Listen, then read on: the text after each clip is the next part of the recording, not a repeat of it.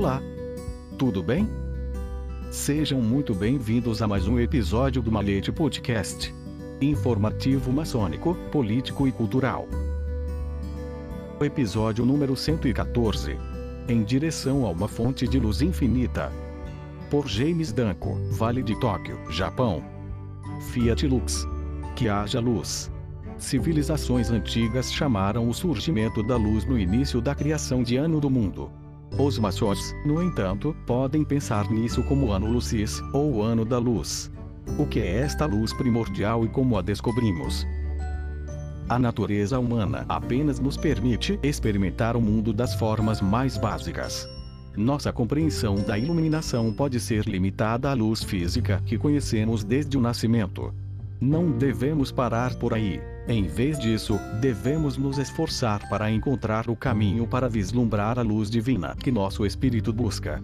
É nosso dever sempre avançar na busca. Albert Pike nos lembra em sua palestra para o 14º em Moral e Dogma, pois embora a verdade absoluta seja inatingível, ainda assim a quantidade de erro em nossas visões é capaz de ser progressiva e diminuição perpétua. E, portanto, a maçonaria é uma luta contínua em direção à luz. Os graus simbólicos nos levam a um nível fundamental para nos despertar para a luz. Entramos na loja onde um novo começo ocorre quando o irmão é apresentado à luz, mas não à luz em si. A loja simbólica não se destina a fornecer aprendizado avançado. Em vez disso, seu currículo ajuda o homem a dominar as ferramentas de trabalho para se moldar para ser útil tanto a si mesmo quanto à sociedade. No entanto, existem outras lições a serem extraídas da maçonaria. Irmãos vêm à loja em busca desse objetivo maior, mas os guias humanos podem não estar esperando. Esses irmãos que buscam podem até mesmo passar pelo caminho, acabando por cair de lado e desapontados. Um guia útil para o caminho superior pode ser encontrado no autoestudo profundo dos graus do rito escocês da árvore da vida e suas dez sefirot da tradição cabalística judaica, uma porta de entrada para um caminho que leva ao interior. Desta forma, não esquecemos a luz, mas antes trabalhamos sempre em direção a ela, seguindo um constante recuo em direção à origem e às primeiras coisas. Irmão Pai que observa em sua palestra Moral e Dogma ao 17 que a filosofia cabalística ensina que tudo o que existe emanou de uma fonte de luz infinita. Uma criança é bem-vinda ao mundo por pais alegres. A luz, no entanto, entregou a eles mais do que alegria, mas também a responsabilidade pela própria vida.